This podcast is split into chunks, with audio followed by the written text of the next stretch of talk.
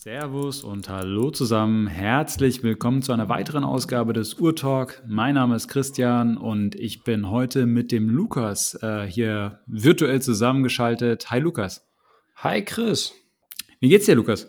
Ja, wir haben ja schon lange nicht mehr zusammen aufgenommen, aber mir geht's soweit ganz gut und ich bin froh, dass wir jetzt wieder zusammen aufnehmen. Und wir haben ja heute eine Rubrik mitgebracht, ähm, die wir bis jetzt ja in unserem Podcast geprägt haben, nämlich drei Uhren in einer bestimmten Preisklasse.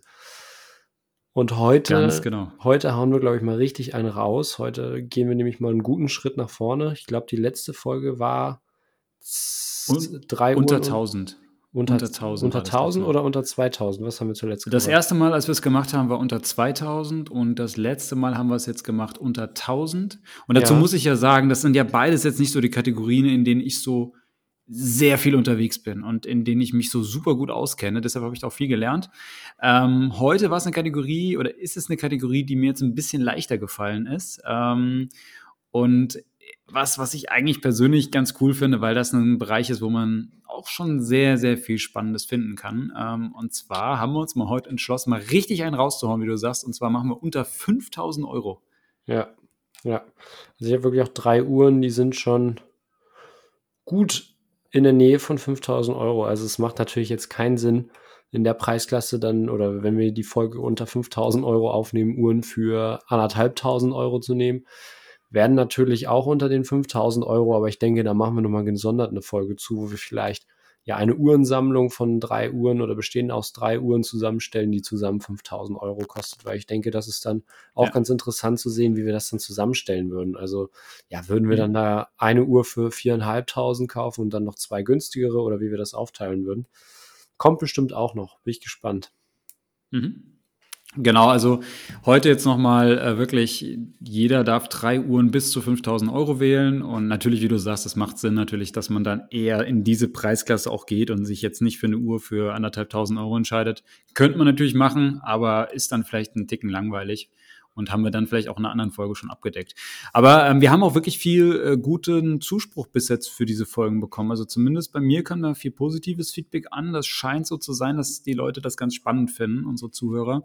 Und ähm, ich finde das eigentlich auch eine coole Kategorie, weil man da immer so ein bisschen ja, sich mal umschauen muss und einfach mal schauen muss, okay, was, wenn ich jetzt das Geld hätte, was würde ich denn dafür jetzt wirklich auch kaufen? Und äh, ja. das ist eigentlich ganz interessant. Ja. Dann legen wir doch erstmal mit dem Audio Wrist Check los. Was trägst du heute am Handgelenk? Ja, ich habe ähm, heute die neueste Errungenschaft in meiner Sammlung am Handgelenk und das ist jetzt eine Uhr, die habe ich jetzt seit, ja, ich würde mal sagen, anderthalb Wochen. Ja, doch, doch, anderthalb Wochen. Und die weicht mir gerade einfach nicht vom Handgelenk. Ähm, und zwar ist das eine Heuer Carrera äh, 43 Millimeter mit dem Kaliber Heuer 01, ähm, das Manufakturkaliber von äh, Heuer oder das erste Manufakturkaliber von Heuer. Das möchte ich ähm, Manufakturkaliber. Das möchte gerne Manufakturkaliber, ja. Also wurde auch sehr stark kritisiert. Ähm, das ist für, für die Zuhörer, die die Uhr jetzt nicht kennen, das ist ähm, eigentlich im Grunde eine klassische Heuer Carrera, ähm, sportlich und das aber ein sehr modernen Design mit einem äh, skelettierten Zifferblatt. Ähm, hat so ein bisschen Hublot-Vibes, finde ich tatsächlich. Also vom Zifferblatt her merkt man schon, dass das alles äh, so dieser Elvim Arsch-Konzern ist mit Hublot, äh, Zenit und Heuer und die sich gegenseitig so ein bisschen angelehnt haben vom, vom Design her oder aneinander orientiert haben vom Design. Also es ist ein skelettiertes Zifferblatt, auch so die Datumsscheibe ist skelettiert, die sieht man eigentlich da komplett äh, durchgängig, ähm, hat Totalisatoren auf äh, 6, 9 und 12. Ähm, jetzt die neueren Modelle oder das neuere Manufakturkaliber, das Heuer 02, äh, was Tag Heuer, ich glaube 2016, 17 sowas eingeführt hat, äh, hat die Totalisatoren auf, auf 3, 6 und 9. Ähm, das ist jetzt noch das, das ältere äh, Kaliber, das hat sie auch, wie gesagt, auf 6, äh, 9 und 12. Ähm, Du hast es gerade eben schon gesagt, das möchte gern Kaliber eigentlich eine ganz spannende Geschichte, weil das ursprünglich auf einem Werk von Seiko ähm, basiert und zwar auf dem Werk TC äh, 78 oder auf dem äh, Kaliber 6S 37. Ähm, und zwar hat Takoya Mitte der 2000er Jahre die Lizenz von Seiko gekauft, ähm, dieses Werk quasi selbst zu produzieren, haben das natürlich auch etwas modifiziert und dann aber als ihr erstes sogenanntes Inhouse-Manufakturwerk, damals, ich glaube 2010 oder so, auf den äh, herausgebracht.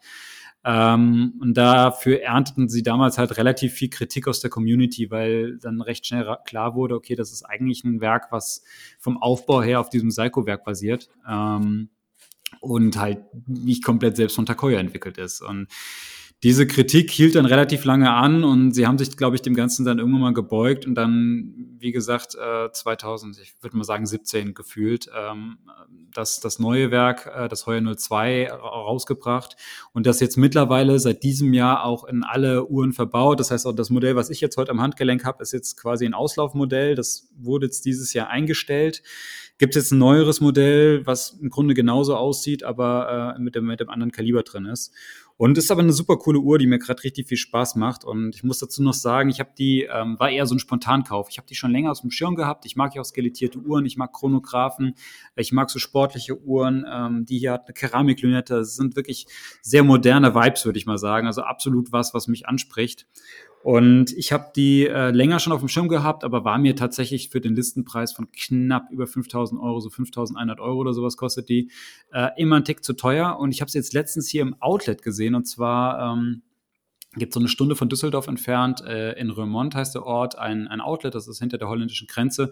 Und da haben sie eine Takoya Boutique. Und ich war da letztes Wochen, nee, vor zwei Wochen äh, am Wochenende mal dort gewesen und hatte kurz vor Ladenschluss. Meine Freundin war noch irgendwo anders gucken und ich bin dann in den Laden da mal kurz rein und sehe diese Uhr und sehe sie wirklich zu einem sehr stark rabattierten Preis und zwar zu 50 Prozent äh, Abschlag vom Listenpreis, weil es jetzt halt Auslaufmodell ist und die halt quasi diese letzten Restbestände scheinbar jetzt über ihre Outlet-Stores versuchen unter die Leute zu bringen. Und ich war aber wirklich so fünf Minuten vor Ladenschluss und ich konnte mich nicht so schnell entscheiden. Und auf der Rückfahrt denke ich mir, verdammt, ich hätte die Uhr einfach kaufen sollen. Ähm, hat mir keine Ruhe gelassen und ich habe dann meine Freundin bequatscht, ob sie nicht doch noch irgendwas anderes im Outlet brauchen, ob wir nicht einfach nochmal zwei Tage später nochmal hinfahren können. Und wir sind dann Montagabend äh, wirklich nach der Arbeit dann nochmal hin, irgendwie für, für eine Stunde und äh, habe sie dann dazu befähigt, dass sie noch eine Sporthose gekauft hat. Äh, und ich habe natürlich dann die, die Chance genutzt und bin in den Takoya-Laden gerannt und habe mir die, die Uhr mitgenommen. Und das ist jetzt, wie gesagt, anderthalb Wochen her und ich trage sie ständig. Also super cool, 100 Meter wasserdicht, die ist mega robust. Ich hatte jetzt schon beim Sport sogar ein paar Mal an, beim Duschen und allem. Also richtig cool, macht mir richtig Spaß. Ja, die Uhr gefällt mir auch richtig gut. Ähm, man könnte natürlich jetzt sagen, dass sie für meinen Geschmack schon fast ein Ticken zu modern ist. Aber ich müsste sie mal anprobieren von der Größe her, ob das passt. Ich könnte mir vorstellen, dass 43 Millimeter schon fast ein Ticken zu groß sein könnte. Die gibt's ja auch. Du wirst sie, glaube ich, ein bisschen groß finden. Ja, ja. das ist halt. Ja, du, du, du, du hast ja, ja so, so einen Tick, dass du immer mit so großen Weckern rumlaufen musst. Ähm, ich mag da ja eher die, die kleineren Ührchen. Wie gesagt, unschlagbarer Preis, sozusagen, ja, eigentlich schon Manufakturkaliber. Vielleicht nicht eigens entwickelt, aber eigens gefertigt. Dementsprechend ist das für mich dann eigentlich ja eine lästige Diskussion. Ich habe auch eine Uhr jetzt in meiner Auswahl bei der wir das Ganze nochmal etwas vertiefen können, weil sowas ähnliches auch auf die zutrifft.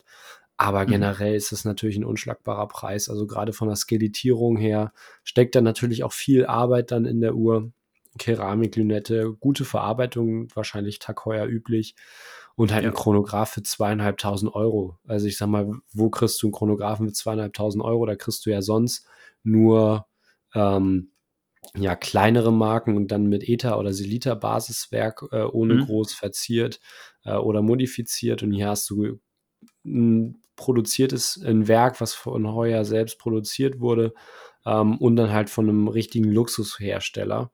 Ähm, und dementsprechend äh, absolut kann man da nichts sagen.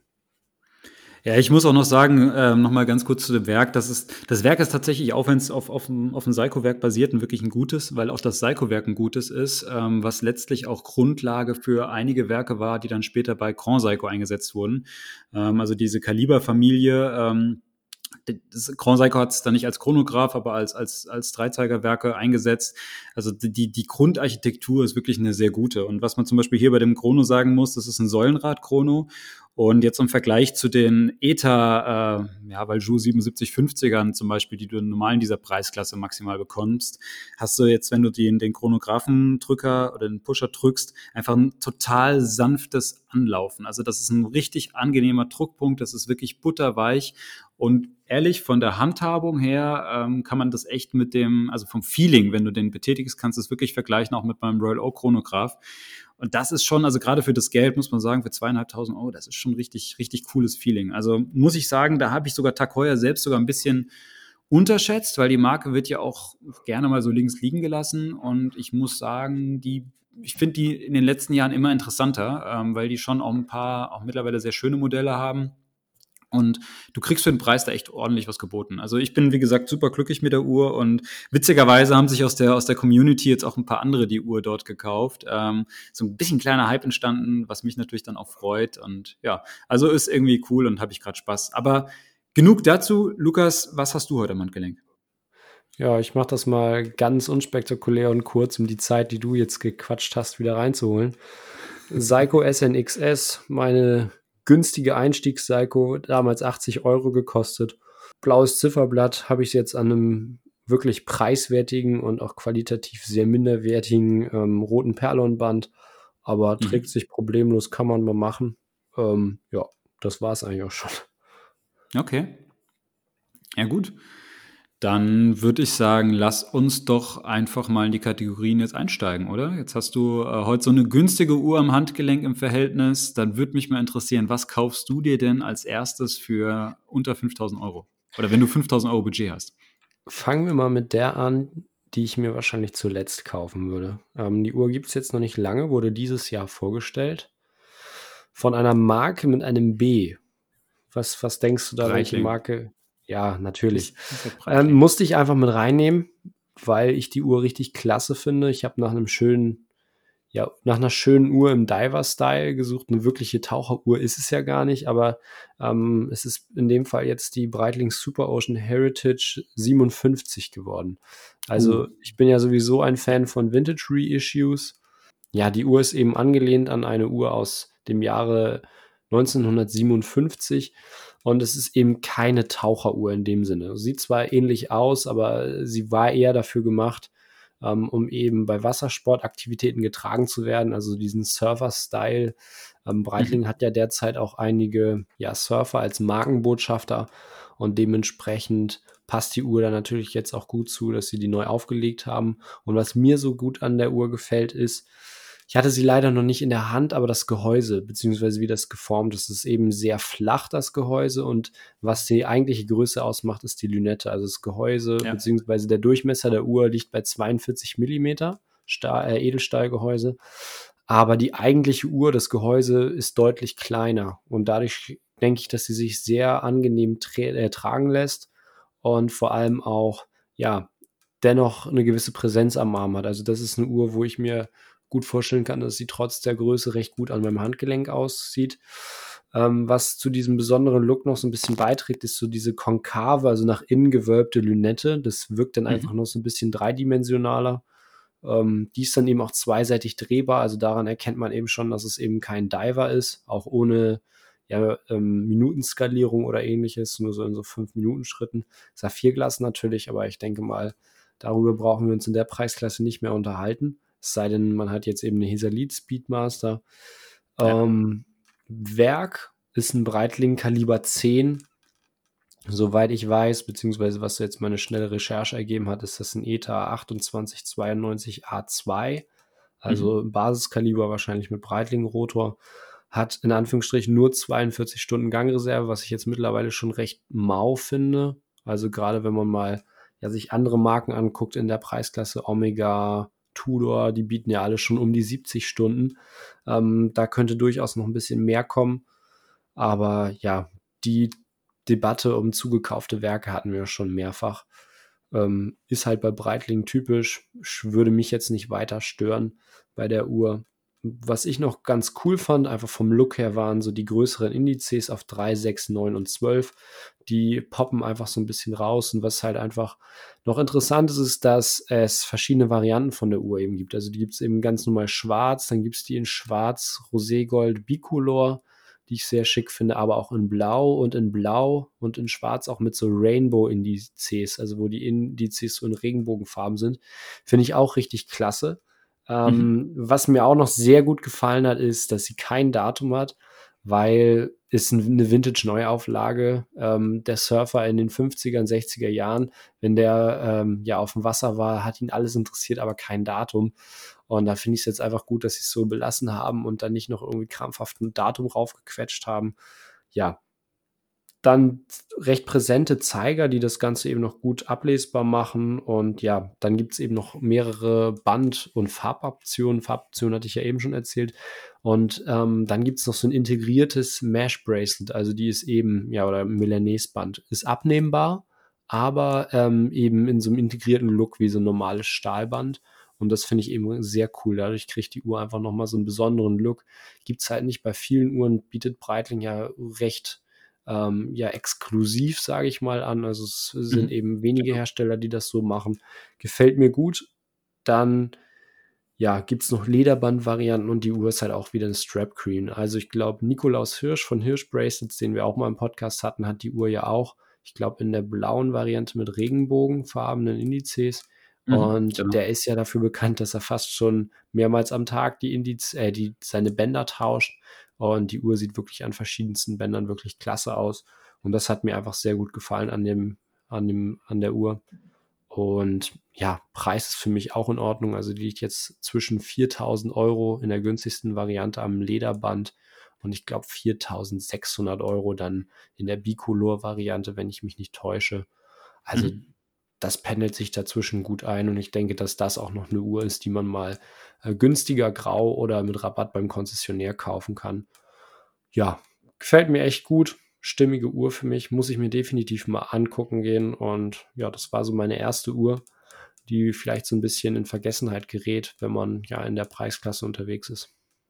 Was ich zu der Uhr sagen muss, ich finde die oder ich fand das Release extrem spannend, weil ähm, das ist ja dieses typische, es ist schon ein typisches Vintage-Design. Also man erkennt direkt, dass das ein Vintage-Reissue ist. Also einfach so die Formsprache ist einfach aus einer anderen Zeit kommt, aber auch cool. Also ich meine, das hat man ja auch heute wieder. Du siehst, dass das einfach keine, in Ansätzen einfach keine moderne Uhr ist. Ähm, ich finde auch spannend, so was sie mit der Größe gemacht haben. Diese Lünette, Lünette sehr groß und sowas, oder größer als das Gehäuse. Es hat irgendwie auch so richtigen Charme, auch wie du sagst, diese, diese konkave Lünette, das ist richtig cool. Ähm, was ich ein bisschen schade fand tatsächlich am Anfang war eben diese, dass sie nur 100 Meter wasserdicht ist und nicht 300 Meter, aber es ist halt tatsächlich, wie du sagst, es ist halt eigentlich kein Diver, sondern eher so eine, so eine Wassersportuhr, aber halt nicht, nicht zum, zum Tauchen primär gedacht. Und ich meine, schwimmen kannst du mit 100 Metern trotzdem. Ja. Ähm, deshalb, ich habe die Uhr tatsächlich am Anfang auch, glaube ich, so ein bisschen einfach missverstanden, würde ich mal behaupten. Ähm, und was ich bei der ganz, ganz spannend finde, weil du jetzt eben auch sagtest, ähm, man, man kann die ja dann grau vielleicht auch mit einem Abschlag kaufen. Tatsächlich ist es ähm, aus meiner Sicht, ich mag sein, dass es noch andere Ausnehmungen gibt, aber eine der wenigen Breitling-Uhren, ähm, die über Listenpreis gehandelt wird, und zwar in dieser Rainbow-Variante, ähm, weil die hatte einen unglaublich hohen Andrang gehabt bei Release. Also ja, am Anfang kam die ja, glaube ich, nur in Schwarz raus mit dieser Rainbow-Variante. Dann haben sie jetzt die blaue gebracht, die dann der Nico sich geholt hat.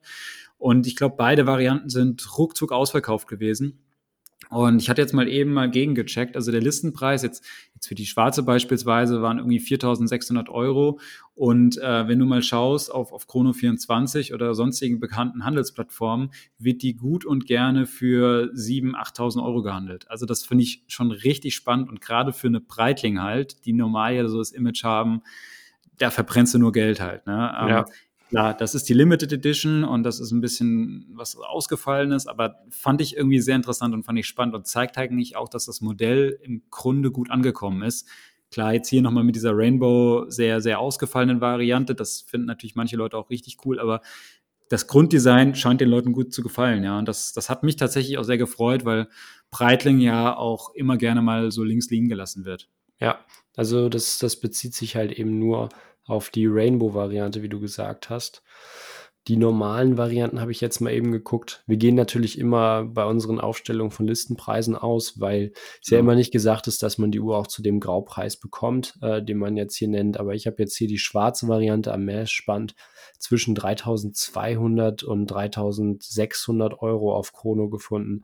Also mhm. gut 1000 unter Liste und dafür ist es echt eine Top-Uhr in meinen Augen. Ich kann es jetzt noch nicht ja. äh, mit hundertprozentiger Wahrscheinlichkeit oder Genauigkeit sagen, weil ich die Uhr noch nicht an der Hand, in der Hand hatte. Aber ich bin da mal ziemlich fest äh, von überzeugt, dass die in Breitling-typischer Qualität gebaut sein wird. Und mhm. tolle Uhr für mich. Was ich dazu noch sagen muss, ähm, was mich ein bisschen überrascht hat, auch bei dem Release, ähm, es ist ja, wie du sagst, es ist eigentlich ein, ein mehr oder minder ein Etherwerk halt drin. Wie gesagt, ich finde das persönlich auch nicht schlimm. Ähm, trotzdem hat ja Breitling zusammen mit Tudor eine Kooperation. Breitling nutzt ja auch, auch Werke von Tudor und andersrum Tudor Werke von Breitling. Und ähm, Breitling hat ja im Grunde auch das ähm, Werk der ähm, Black Bay im Einsatz, was ja ein äh, Manufakturwerk ja. von Tudor ist. Und ich finde persönlich, dass sie das hätten eigentlich in diese Uhr reinpacken können. Das habe ich nicht so ganz verstanden, warum sie das nicht gemacht haben. Also warum sie dann wieder auf die, in Anführungszeichen, Standard-Ether-Variante gegangen äh, sind. Ich meine, ähm, ja, äh, ich hätte gerne das Tudor-Werk drin gesehen, allein auch schon aufgrund der höheren Gangreserve und so weiter. Also ich hätte das cool gefunden. Uh, aber gut, sie werden sich irgendwas bei gedacht haben. Aber ich muss auch sagen, ich bin überrascht, dass du diese Uhr gewählt hast und dass du tatsächlich nicht als Taucher oder Sportuhr äh, deine Black Bay 58 genommen hast. Aber vielleicht kommt ja noch was. Also mal schauen. Bin mal gespannt, was du noch als nächstes auswählst. Also die 58 wird nicht kommen, weil ich mir einfach dachte, dafür hast du, darüber hast du jetzt im Podcast schon so viel geredet und sie so in den Himmel gelobt. Da kannst du jetzt auch mal was anderes nennen.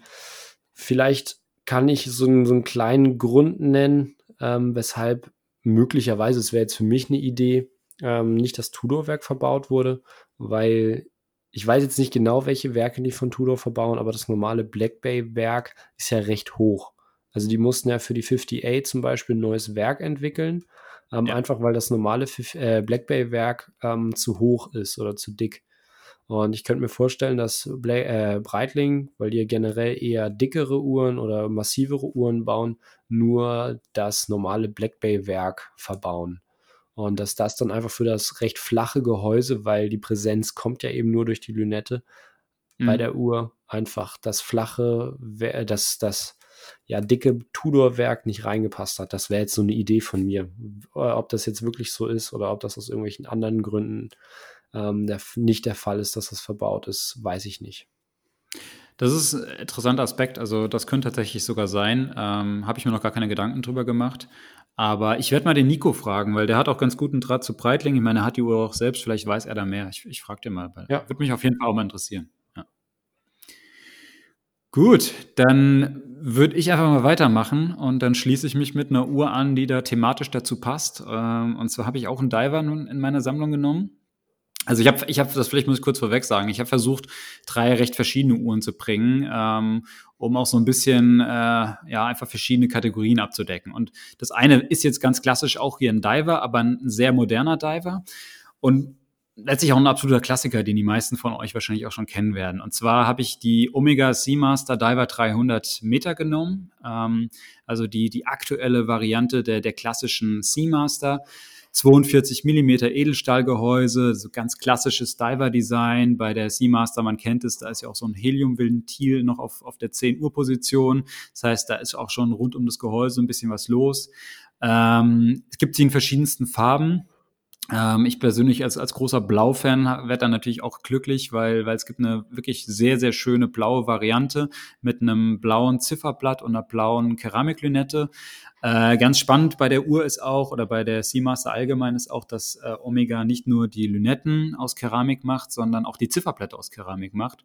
Und zwar sind die ähm, ja mit so einem lasergravierten Wellenmuster versehen und sieht wirklich in, in echt ganz toll aus, äh, weil es einfach diese, diese polierte Keramik mit diesem Wellenschliff äh, da drin oder mit diesem Wellenmuster drin, das glänzt echt toll im Licht. Also auch je nach Lichteinfall, das wirkt richtig schön und man kriegt teilweise sogar, sogar gerade bei der blauen Variante so ein bisschen so ein Feeling, dass du so aufs Meer guckst. Also ich fand das äh, immer sehr begeisternd und es sind einfach moderne Materialien, die da irgendwie zusammenkommen. Ähm, was ich auch bei der Uhr ganz cool finde, ähm, sie kommt am Edelstahlarmband, aber es gibt auch ein wirklich eine, ein sehr, sehr schönes äh, Kautschukarmband, was mir sogar fast optisch bei der Uhr noch besser gefällt. Ähm, ich würde sie wahrscheinlich am, am Edelstahlband kaufen, weil sich das in der Regel auch immer lohnt, eher das Stahlband zu nehmen und dann ein anderes Band dazu zu kaufen, einfach von der Kostenseite her. Äh, zudem ist halt ein, ein Edelstahlarmband auch aus meiner Sicht immer so dass die universellste Lösung. Die kannst du im Grunde zu, zu allen äh, Kombinationen tragen, während halt ein Kautschukarmband nicht zu allem passt. Ähm, aber sieht optisch aus meiner Sicht super stimmig hier mit dem, mit dem Kautschukarmband aus.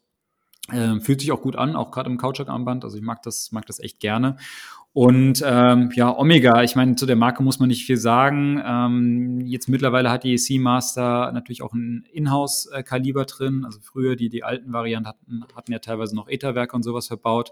Aber jetzt schon seit einigen Jahren äh, startet ja Omega seine Uhren mit, mit Inhouse-Werken aus. Das ist jetzt hier das Kaliber Omega 8800 oder 8800. Ich weiß jetzt nicht, wie sie es offiziell aussprechen.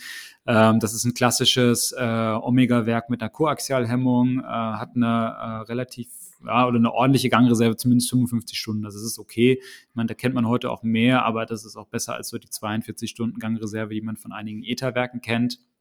Ähm, Omega-typisch ähm, ist die Uhr äh, sehr resistent gegen Magnetfelder, ähm, hat auch eine Spiralfeder aus Silizium, die dazu äh, beiträgt. Äh, ich glaube, 15.000 Gauss oder sowas kann sie an, an äh, quasi an Magnetfeldern äh, widerstehen. Ähm, das Werk ist auch ganz schön veredelt, das sieht man durch den Glasboden. Das hat so, so Genfer Streifen, die so um das Werk herumgehen. Äh, sieht eigentlich echt, echt schick aus, kann man, kann man sich gut angucken. Ist jetzt natürlich kein äh, feines Werk im Bereich der Haute Horlogerie, wo du sagst, das ist jetzt ein Meisterwerk von, von Uhrwerk, zumindest optisch. Aber das ist ein, ist ein glaube ich, ein, solides Werk, was, was einfach seinen Zweck erfüllt und man, man kann sich schön anschauen. Ähm, preislich liegen wir bei der Uhr bei rund 4.675 Euro am Edelstahlarmband und ich glaube, also 4.380, 85 Euro am Kautschuk. Also ja, so circa 300 Euro Unterschied da wäre mir tatsächlich der Aufpreis zum, zum Edelstahlarmband, das äh, ist einfach wert und würde mir dann später einen Kautschuk nachkaufen.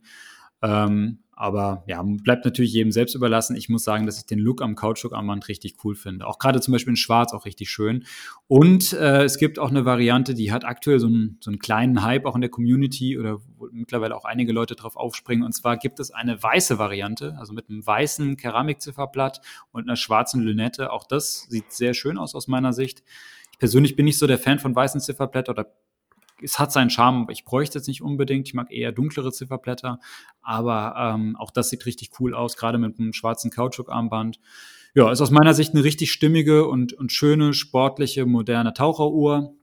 Man sieht ganz klar die, ähm, die Designlinie der Seamaster fortgeführt. Also die, die, wenn man, wenn man sich eine Seamaster aus den 90er Jahren anschaut und die jetzt neben diese Uhr daneben hält, sieht man natürlich äh, dass die eine Uhr neuer ist und moderner ist, aber man wird erkennen, dass das quasi eine, eine Linie ist, was ich, was ich auch persönlich immer sehr begrüßenswert finde, wenn man sich so ein bisschen da treu bleibt und damit auch langfristig gesehen Ikonen oder Design-Ikonen schafft.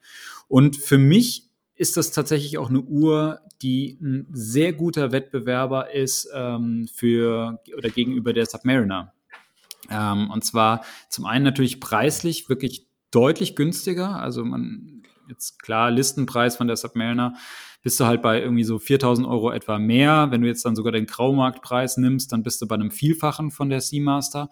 Und im Grunde würde ich behaupten, dass die Uhren sich technisch gesehen eigentlich in nichts nachstehen. Und ähm, jetzt kann man natürlich sagen, klar, also Rolex, ich würde sagen, das Band ist ein Ticken schöner oder besser. Ähm, für, für meinen persönlichen Geschmack, da, da macht Rolex anderem oder macht, da macht man Rolex nicht viel vor.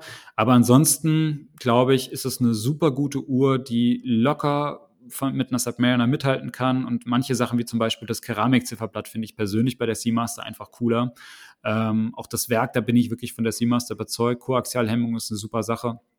Also ich finde das ein super stimmiges Design. Und was man auch noch sagen muss, Lukas, für dich vielleicht auch, weil du bist ja auch so ein Typ, der eigentlich so Datumsanzeigen und sowas nicht so cool findet.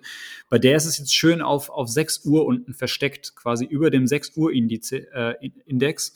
Und also es hat ein Datum, was ich persönlich zum Beispiel gut finde, ja, weil ich auch tagtäglich auf das Datum der Uhr gucke, aber er ist wirklich sehr dezent und sehr versteckt, sodass man, sodass man das nicht so, sodass es nicht die Symmetrie stört. Und ja. finde Finde ich persönlich eigentlich gut gelöst, ja. Das, also, das, das Fenster vor allem in, in Zifferblattfarbe, was einfach der Ästhetik ja. unnormal zuträglich ist. Ja. Ja, die Uhr gefällt mir auch sehr, sehr gut. Ähm, ist jetzt vielleicht nicht unbedingt die Uhr, die ich mir kaufen würde. Ähm, sie war im, in der engeren Auswahl, als es darum ging, äh, mir eine Uhr zu kaufen. Äh, ist dann doch die 58 geworden, weil die einfach besser zu mir passt. Mhm die Uhr ist mir einfach ein bisschen zu glossy, zu steril. Das gleiche mhm. Problem mhm. habe ich mit der aktuellen Variante von der Submariner, die ich jetzt in der Hand hatte. Ja, die Uhr ist halt so ein bisschen anonym, finde ich. Genauso wie die Submariner eben. alles glänzt an der Uhr, alles ist wirklich makellos ähm, auf ja so, so steril getrimmt. Ich weiß nicht, ob ich das jetzt genau ähm, ja beschreiben kann, aber es wäre nicht mein Fall die Uhr. Also ich würde sie definitiv tragen, wenn ich sie jetzt hingelegt bekommen würde, aber wäre jetzt nicht mein mein absoluter Favorite. Sie trägt sich echt bequem am Kautschukband. Das Stahlband ist ja. vom Look her nicht ganz so meins mit diesen äh, drei, vier, fünf Gliedern oder wie viele das auch sind. Mhm. Ähm, würde ich auch im Stahlband kaufen, ähm, ja, Kautschuk tragen, dann wäre das wirklich eine coole Sommeruhr auch ähm, zum Tauchen, Schnorcheln, sonst was. Wie gesagt, Qualität brauchen wir uns nicht drüber unterhalten, ist über jeden Zweifel erhaben. Auch das Werk, ähm, ja, dürfte wahrscheinlich ja dem Rolex-Werk in nichts nachstehen. Magnetfeldschutz ist es sogar dann halt noch, noch weiter voraus. Man kann es durch den Glasboden sehen, was ja manchmal so ein bisschen bei Rolex äh, kritisiert wird oder manche sagen, ja, ich würde das Werk gerne sehen. Hat man bei der Omega ähm, technisch astreine Uhr. Man hat noch das Heliumventil, was zum Beispiel die Submariner nicht hat. Werden viele jetzt mhm. einfach nicht brauchen, sind wir ehrlich. Aber ja, ist einfach nice to have. Die Uhr ist, ist cool, würde ich auch tragen. Was mir auch sehr gut gefällt, ist so dieses rote Detail am Sekundenzeiger. Also da ist so ein, so ein ganz kleines bisschen mhm. Farbe. Das gibt der Uhr einfach so viel ähm, ja, Tiefe und ist einfach so ein schönes Detail. Ähm, ja, ich bin da, wie gesagt, so ein bisschen. Passt auch zu dem Seamaster-Schriftzug, der unter dem Omega-Logo ist. Auch der ist ja in Rot gehalten. Stimmt, äh, stimmt. Das habe ich ja vergessen. Das, das, greift so diese, diese Farbe auf, ja. Mhm. Genau. Also das da, tolle Uhr. Äh, ich bin da so ein bisschen im Zwiespalt, ob ich die Uhr jetzt richtig, richtig gut finde oder ob äh, sie mir zu steril ist. Ich glaube, ich finde sie doch eigentlich recht gut. Ähm, Wäre jetzt allerdings nicht meine erste Wahl. Also da würde ich meine 58 nach wie vor vorziehen, genauso ähm, wie ich die 58 der Submariner vorziehe, aber das ist halt einfach persönliche Präferenz und hat nichts mit der ja, Qualität oder sonst was der Uhr zu tun. Ich verstehe dich vollkommen. Ähm, ich habe tatsächlich auch überlegt, also für mich war klar, ich will, will einen Diver auf jeden Fall drin haben, weil so ein Diver ist gerade in der heutigen Zeit, das ist so eine Allrounder-Uhr. Die kannst du eigentlich immer tragen. Ja, die kannst du auch im Grunde, jetzt ist, mögen manche, manche mögen es nicht, aber kannst du im Grunde sogar im Büro zum Anzug, wenn du möchtest, tragen. Ja, also du, das ist eine absolut Allrounder-fähige Uhr. Und äh, deshalb war für mich klar, ich möchte einen Diver haben. Und ich war tatsächlich am Anfang auch bei der Tudor Black Bay. Ähm, jetzt ist mein Problem gewesen mit der Black Bay, die normale ist mir zu klobig. Also die finde ja. ich, da finde ich zwar die 41 Millimeter gut, aber die, die ist mir zu dick.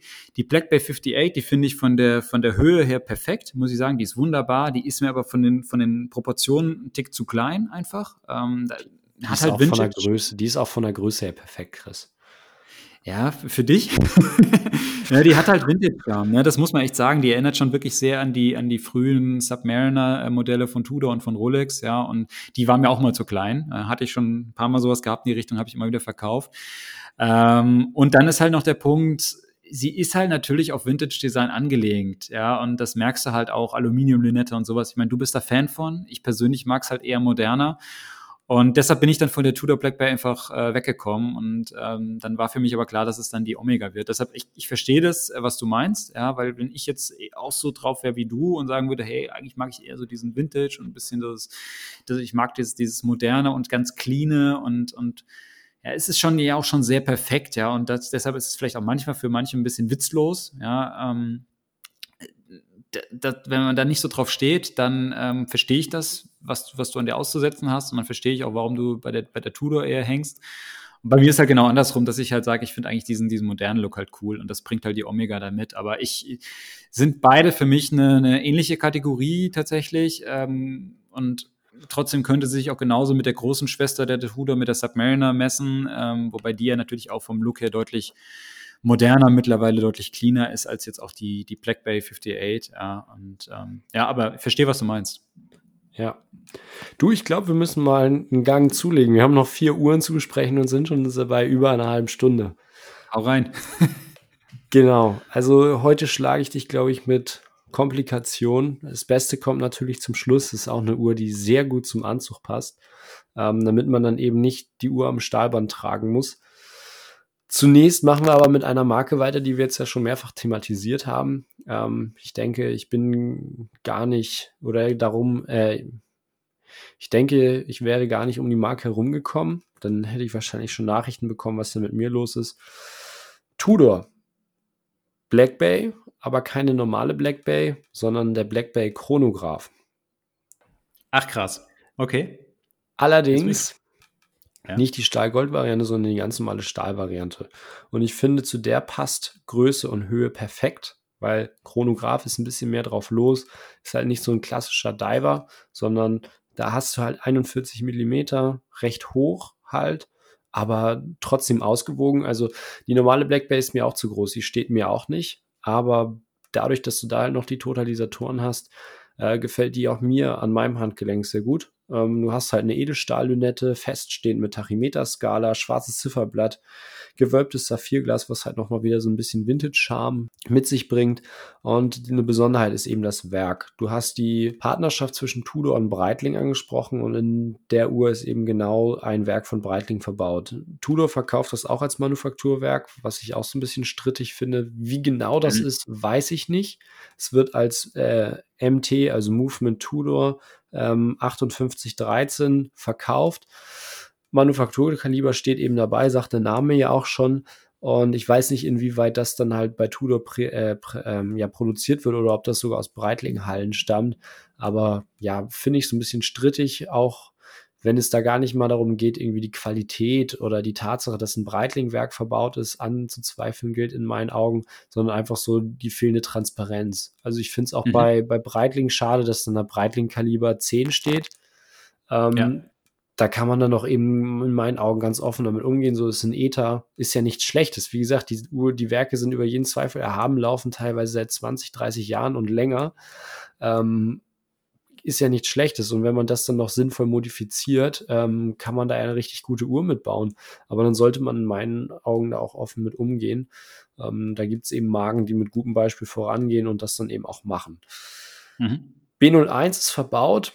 Definitiv ein super Werk, was ich bis jetzt gehört habe. Ähm, zumal man es bei Tudo halt auch zu einem guten Preis kriegt. Also die Uhr liegt bei 4.440 Euro am Leder- bzw. Stoffband und am genieteten Stahlband oder im nieten Look, was mir auch sehr gut gefällt bei meiner 58 und auch bei der Uhr äh, liegt sie bei 4.720 Euro. Ähm, definitiv ein fairer Preis für so gesehen, ähm, ja, ähm, ein Werk, äh, eine Uhr mit Manufakturwerk, beziehungsweise ja mit Werk von einer anderen Manufaktur, die nicht ETA oder Silita heißt. 70 ähm, Stunden Gangreserve, Automatik natürlich, qualitativ hochwertiges Edelstahlarmband. Ähm, also ich denke, das ist hm, ziemlich das Beste, so, so finde ich, empfinde ich das zumindest bei der Tudor, das mit das Beste, was du in der Preisklasse kriegen kannst. Natürlich gibt es da immer so ein bisschen ja, Diskussion um die Schließe, ob da nicht mal eine, eine, Schnellverstellung noch schön wäre.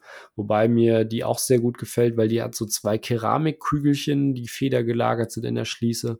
Ähm, und das gibt so einen unglaublich satten Schließton oder so ein Schließgefühl. Ich bin ja sowieso so ein Haptiker. Also ich, ich, ich stehe total darauf, wenn sich das einfach alles gut anfühlt und man da so ein tolles haptisches und akustisches äh, ja, äh, Feedback bekommt.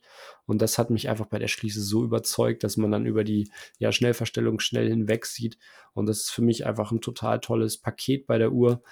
Und da macht man sicherlich nichts falsch mit. Man hat eben ja nur einen B-Compax-Chronographen, eben eine kleine Sekunde auf 9 Uhr und den 45-Minuten-Zähler auf 3 Uhr. Datum bei 6 und das ist auch noch weiß gehalten. Also könnte man natürlich jetzt denken, dass das für mich ein K.O.-Kriterium wäre. Tatsächlich nicht. Ich finde es recht ausbalanciert und ähm, stört mich bei der Uhr per, per se jetzt nicht. Verschraubte Krone, verschraubte Drücker, 200 Meter Wasserdichtigkeit. Die Uhr dürfte alles mitmachen. Und ja, gefällt mir richtig gut. Das war mein Chronograph oder meine zweite Uhr in der Preisklasse. Also finde ich witzig, dass du die genommen hast, äh, weil ich tatsächlich auch überlegt hatte, die zu nehmen. Ich habe mich dann dagegen entschieden. Ähm, ich muss sagen, ich habe die Uhr ja auch selbst schon mal gehabt. Ich habe sie tatsächlich in beiden Varianten gehabt. Also einmal äh, die komplett Edelstahl-Variante, ähm, die du jetzt auch angesprochen hattest, äh, aber auch dann die jetzt im, im letzten Jahr herausgebrachte Bicolor-Variante die dann eine schwarze Aluminiumlünette hat äh, mit so einer goldenen Umrandung und, und äh, vergoldeten äh, Drückern und dann auch die, die Totalisatoren in, in Gold äh, abgesetzt sind. Also beide Varianten hatte ich schon gehabt. Ich finde es eine sehr, sehr schöne Uhr. Ähm, ich muss tatsächlich sagen, dass ich sie in Edelstahl am Edelstahlband, das war auch der Grund, warum ich sie damals verkauft habe, einfach zu viel Edelstahl fand. Also das war wirklich, das ist ein, das ist kein, das, die ist nur 41 Millimeter, aber sie ist auch tatsächlich relativ hoch. Das hast du, glaube ich, auch sogar ja. gesagt. Aber du sagst, das, ist, das passt zu der Uhr. Ja, es passt, die ist sportlich, aber die ist auch sehr präsent. Und mir war das auch gerade mit dem Edelstahlarmband, was sehr massiv ist bei dieser Uhr, tatsächlich zu viel einfach Edelstahl mit einem schwarzen Zifferblatt drin. Also das war, war mir ein bisschen too much, muss ich echt sagen. Ja. Und ich finde es äh, rein optisch gesehen bei der Bicolor-Variante ausgewogener, einfach weil du dann äh, da paar Akzente hast durch die schwarze Lünette, schwarze Aluminium-Lünette, äh, dann die Goldakzente, die bräuchte ich nicht unbedingt, aber die, die passen eigentlich zu der Uhr auch ganz gut. Ich muss sagen, dass ich sie da an dem Bicolor-Band jetzt nicht so schön finde. Da ist es mir wieder too much oder zu viel Bicolor. Ja. Aber gerade am Lederband oder so sieht die eigentlich ganz cool aus.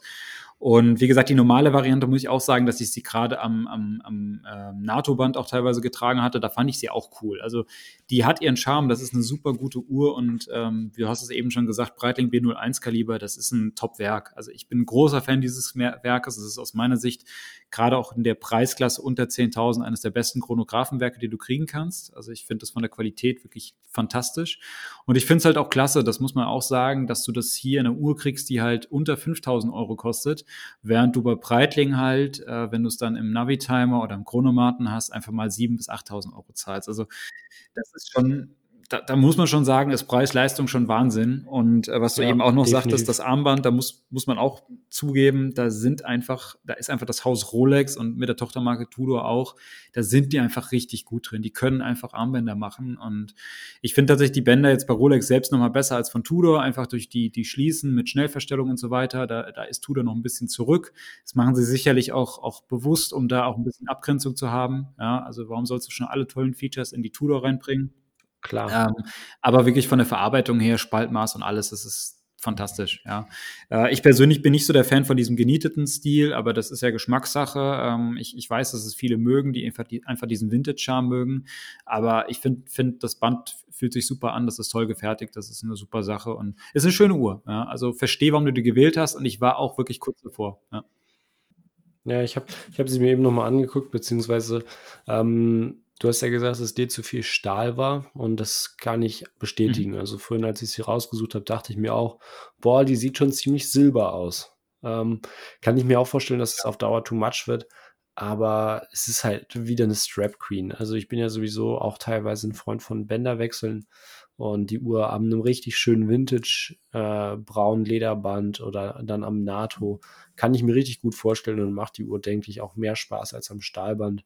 Mhm. Wenngleich ich das Stahlband halt mitkaufen würde, weil für die Differenz ja. kriegst du es nie nachgekauft.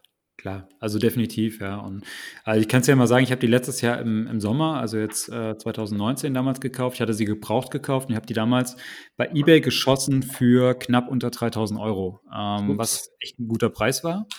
Ja. Und ich habe auch damals gesagt, für den Preis, da kannst du nicht, machst du nichts verkehrt. Ne? Ich meine, ein Breitlingwerk drin und so weiter. Das ist eine klasse Sache. Und ich dachte auch, die wird ein Keeper für mich war es dann das Ding, ich habe sie zwei Wochen am Handgelenk gedacht, gehabt und habe jedes Mal gedacht, als ich sie getragen habe, boah, das ist so, also die ist too much in your face Edelstahl. Und ähm, da hab ich, hat mir immer so dieser Kontrast irgendwie gefehlt. Äh, deshalb ist sie dann wieder, hat sie mich dann wieder verlassen. Ähm, aber da musste ich auch sagen, also ehrlich gebraucht für, sagen wir, um 3000 Euro. Ich meine, das war auch Glück, das war eine eBay-Auktion und so weiter, aber ich glaube, wenn du die jetzt heute auch suchst, du kriegst sie auch für etwas über 3000 Euro und das ist ein cooles Ding dafür. Also das ist Wahnsinn und auch selbst neu für knapp unter 5000 Euro, geiles Ding. Und wenn du auf Bicolor Bock hast, bist du ja auch schon bei, bei 5.2 oder sowas, bist du schon dabei für den anderen, ähm, dann am Lederband oder am, am äh, NATO-Band. Das ist, das ist auch eine coole Uhr. Also muss man sagen, da machst ja. du nichts verkehrt. Kann man so stehen lassen. Gut, dann, dann mache ich weiter. Du hast gesagt, wir sollen uns ein bisschen beschleunigen. Äh, deshalb wird das jetzt eine ganz kurze Runde von mir. Ähm, weil du jetzt eben den Chronographen gebracht hast, bringe ich jetzt natürlich auch einen Chronographen. Und jetzt bin ich ein bisschen langweilig. Ähm, ich nehme tatsächlich äh, die Tag Carrera äh, mit dem Heuer 01 Werk in 43 Millimetern, die ich eingangs schon mal kurz vorgestellt hatte. Es äh, ist jetzt ein bisschen gecheatet, muss ich zugeben, ähm, weil die Uhr jetzt gerade so aus dem Sortiment rausgenommen wurde oder gerade so noch die Restposten da sind. Äh, der Listenpreis ursprünglich waren auch mal 5.200 Euro oder sowas. Das heißt, die war leicht über dem, dem Listen, also wäre jetzt leicht über 5.000 Euro. Wie gesagt, mittlerweile sogar in Tag Heuer Boutiquen, gut, das ist jetzt Outlet, aber auch sonst normal kriegst du sie deutlich unter den 5000 Euro. Ich habe jetzt 2,6 gezahlt oder 2,5 und ein bisschen was gezahlt. Ähm, deshalb habe ich mir jetzt mal einfach rausgenommen, dass ich diese Uhr mit reinnehme. Ähm, einfach weil es aus meiner Sicht in der Preisklasse eine super spannende Uhr ist. Ähm, ich habe hab die Uhr eingangs schon beschrieben. Also was halt für mich der, der Reiz hier so ein bisschen ist, du kriegst einen wirklich modernen Chronographen mit einem Inhouse-Werk äh, oder mit einem Manufakturwerk, was bei Tag Heuer hergestellt ist, was auch ein, wirklich ein gutes Werk ist. Äh, hast eine hohe Wasserdichtigkeit, das ist eine robuste Uhr. Und trotzdem hast du aber auch hier diesen, diesen hochgradig technischen Look, den du sonst in dieser Preisklasse eigentlich nur sehr, sehr selten findest. Äh, mit diesem skelettierten Zifferblatt, was auch wirklich sehr schön skelettiert ist. Also du siehst auch sehr, sehr viel von diesem Werk. Und das hat wirklich so Charme von äh, Zenit äh, DeFi 21 oder von, von Hublot Big Bang. Also das geht schon sehr stark in diese Richtung. Und das sind aber beides ja auch Uhren, die dann doch deutlich teurer sind. Also Hublot dann nochmal noch mal deutlich teurer auch. Ähm, das heißt also, wenn man diesen modernen, sage ich mal, technischen Look mag, und da bin ich halt jemand, der sowas echt, echt cool findet, dann ist das in der Preisklasse aus meiner Sicht das, das Beste, was du kriegen kannst. Und äh, also zumindest wüsste ich jetzt nichts, was du dir da sonst holen kannst. Äh, zumindest auch nicht von einer Schweizer Marke. Ja, und deshalb nehme ich diese Uhr auch ein Chronograph. Ich glaube, ich muss nicht mehr viel zu sagen. Ähm, vielleicht noch ganz kurzer, kurzer Hinweis zu dem Edelstahlarmband, jetzt auch im Vergleich zu der Tudor. Ähm, ich habe von dem Stahlband nicht so viel erwartet, als ich mir diese Uhr gekauft habe. Ich dachte so, naja, gut, Takoya Stahlband wird nichts sein. Was ich ein bisschen schade finde, es ist ein gestiftetes Band, kein äh, verschraubtes, wie du es jetzt bei der Tudor zum Beispiel hast aber die Glieder sind relativ flach. Das ist der Vorteil, aber trotzdem auch sehr robust und sitzen sehr fest aneinander. Heißt also, da ist jetzt wenig Spiel. Sie sitzt wirklich satt am Handgelenk. Und was cool ist, die Schließe hat jetzt leider auch keine Schnellverstellung, ist aber von der Höhe wirklich ganz genauso hoch wie die Glieder. Das heißt also, wenn ich die Uhr jetzt gerade umdrehe, dann ist das wirklich komplett richtig stimmig integriert. Also das ist einfach ein sehr rundes Ding, muss ich einfach sagen, und fühlt sich auch wirklich hochwertig an. Ich bin komplett bei dir. Also ich finde auch das Tudor-Band besser, muss ich einfach sagen. Das ist einfach nochmal noch mal einen Ticken wertiger, auch gerade äh, mit dem Verschluss und sowas. Das ist nochmal schöner gemacht. Aber das ist ein, aus meiner Sicht ein Band, was extrem gut ist, auch in der Preisklasse. Und ähm, habe da sogar weniger erwartet und war sehr positiv überrascht. Und wie gesagt, ich habe es jetzt seit anderthalb Wochen am Handgelenk und ich bin wirklich wählerisch, was Armbänder anbelangt. Ich bin auch bei Uhren ein bisschen verwöhnt. Ich habe ja viele Uhren noch in der Sammlung und habe auch schon viele Uhren gehabt und die macht mir abartig viel Spaß, muss ich echt sagen. Und das ist schon, schon also in der Preisklasse schon cool. Ja, und deshalb nehme ich sie. Und dann geht es aber auch ein bisschen schneller, weil wir nicht mehr so lange über diese Uhr reden müssen. Das ist natürlich perfekt. Ähm, wie gesagt, habe ich ja eingangs schon gesagt, dass mir die Uhr gut gefällt. Äh, gut gefällt mir natürlich jetzt nicht, dass du geschummelt hast. Ähm, ja, aber das, das verzeihe ich dir. Vielleicht als Ergänzung, um dich da wieder rauszuziehen. Heuer hat ja jetzt auch die neue Carrera vorgestellt, allerdings jetzt ohne skelettiertes Ziffernblatt. Ähm, die liegt dann natürlich auch wie dein Modell jetzt ein bisschen über äh, 5000 Euro. Da gibt es ja einmal die mit Keramiklünette für mhm. fünfeinhalb sind das, glaube ich. Und dann haben sie jetzt ja ganz neu auch mit äh, ganz schmaler Edelstahllünette vorgestellt für 5050, sehe ich hier gerade. Dann auch ja. zum Glück nur 32, äh, 42 Milli, äh, Millimeter. Ähm, lässt sich dann ja noch mal ein bisschen schöner tragen. Und ich glaube, da ist sogar das Heuer 02 Werk dann verbaut, oder? Ist überall jetzt genau. Also die haben nur noch das Heuer 02 Werk verbaut. Ähm, und was ich eingangs auch schon mal gesagt hatte, meine Uhr gibt es auch weiterhin. Also auch die skelettierte Variante gibt es auch weiterhin. Ähm, liegt aber ähm, jetzt auch bei 5600 Euro. Also die wurde ein bisschen teurer durch, glaube ich, auch das, das neue Werk.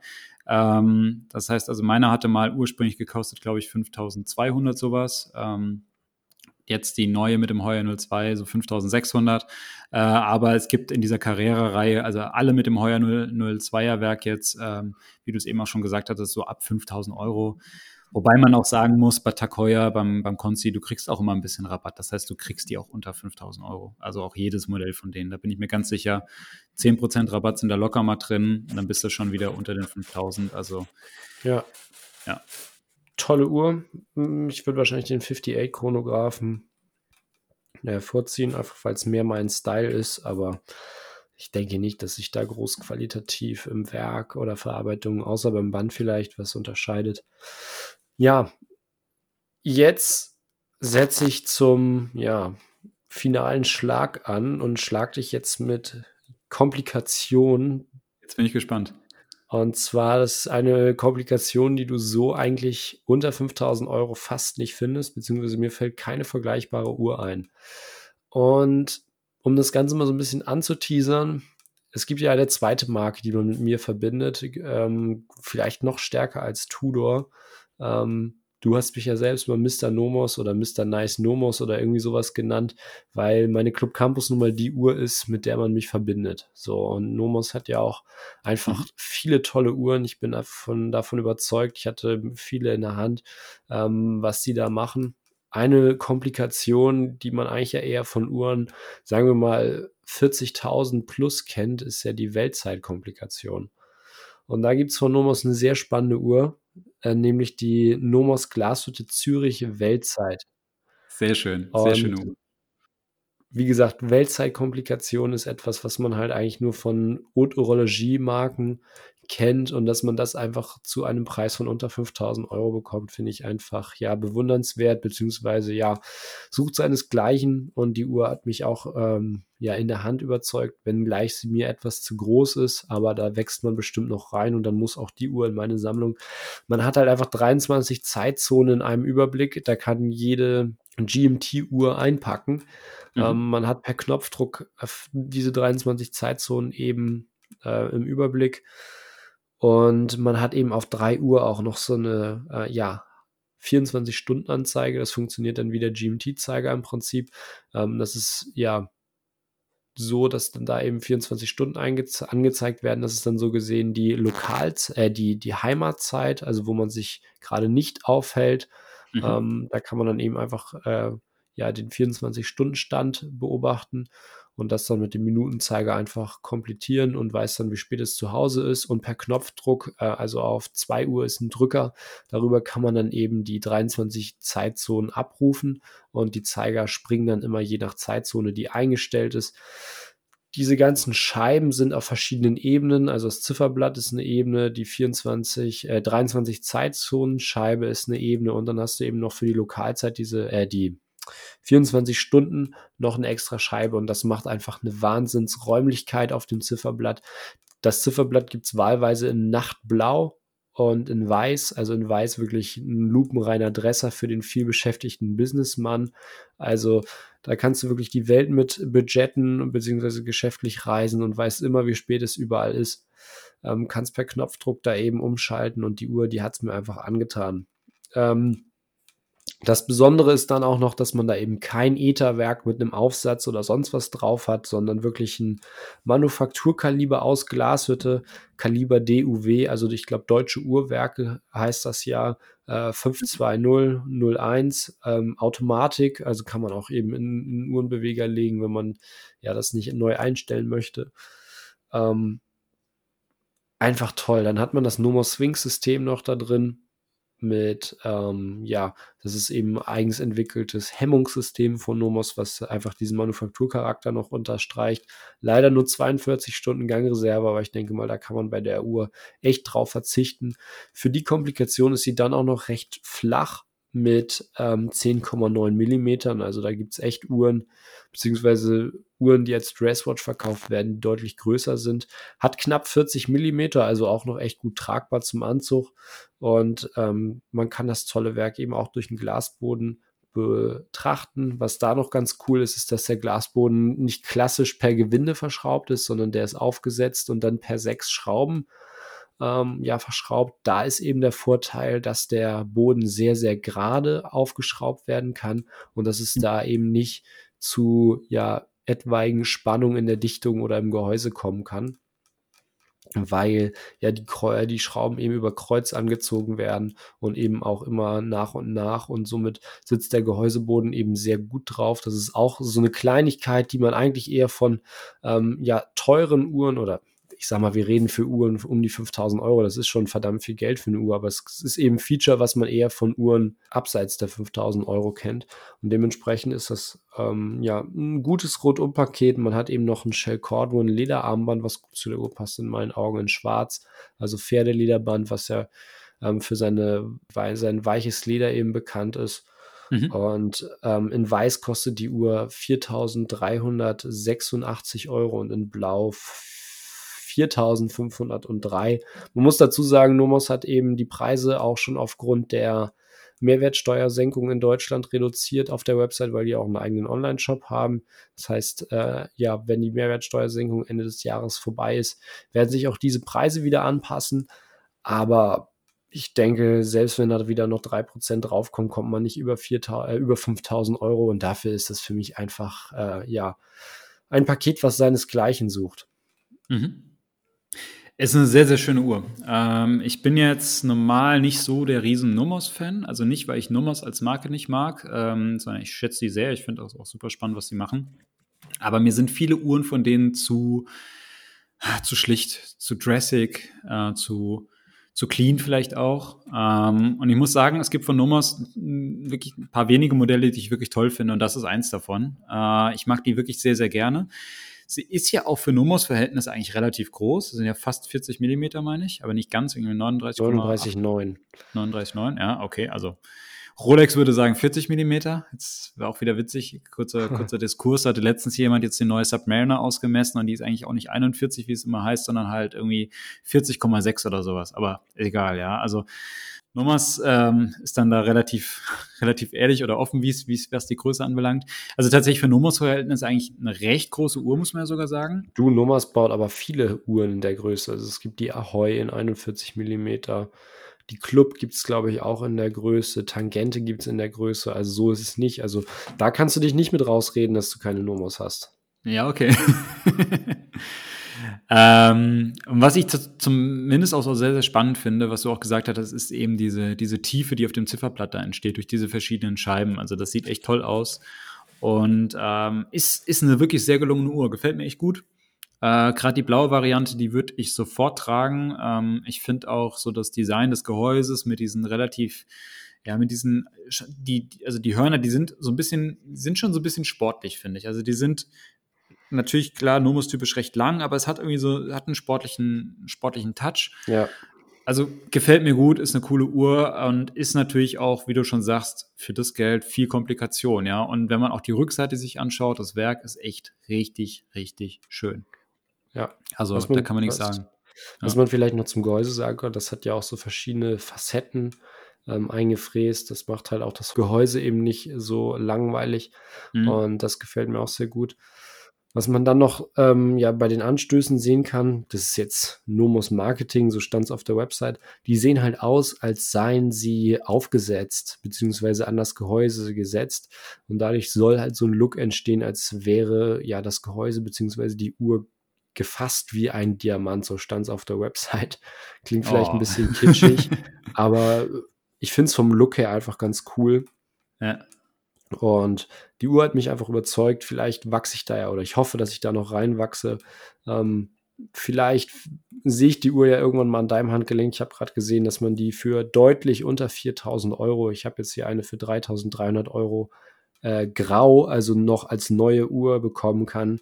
Und wenn man sich da mal überlegt, dass man da von manchen Uhren noch nicht mal ähm, einen ETA-Ticker zum Listenpreis bekommt, finde ich das schon echt Wahnsinn. Und da fällt es mir eigentlich schwer, äh, Argumente gegen die Uhr zu finden.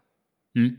Klar, also wenn, wenn man, wenn die einem optisch äh, gefällt und anspricht und man sagt, hey, das ist ein Design, mit dem ich mich anfreunden kann, ähm, dann ist es definitiv eine, eine, coole Uhr. Also wie gesagt, mir gefällt sie gut. Ähm, das ist tatsächlich auch so eine der wenigen Nummers-Uhren, die ich mir gut noch in der Sammlung vorstellen könnte.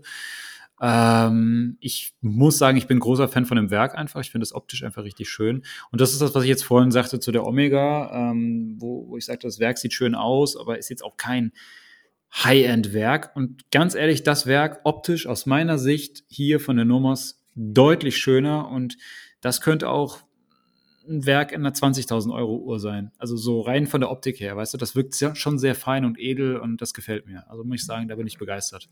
Gut, sind, sind, halt, sind halt unterschiedliche Ansätze. Also äh, Nomos baut ja schon ja, in Richtung feine Uhrmacherkunst, hat ja auch eben so eine Haute-Horologie-Linie mit der Lux und der Lambda für äh, jenseits der 10.000 Euro. Ähm, mit dann eben ja handgraviertem Ungrukloben und so weiter, alles was dazugehört. Aber ich denke, dass das Preissegment äh, unter 5000 Euro einfach so das Nomos Preissegment ist und dass sie da einfach wahnsinnig gut abliefern. Ich bin mit meiner Uhr äh, sehr zufrieden, trage die ähm, ja immer noch sehr gerne und sie leidet auch nicht darunter, dass ich jetzt die 58 in der Sammlung habe.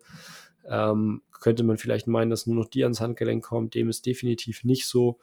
Und ja, mehr gibt es da, glaube ich, nicht zu sagen. Mhm.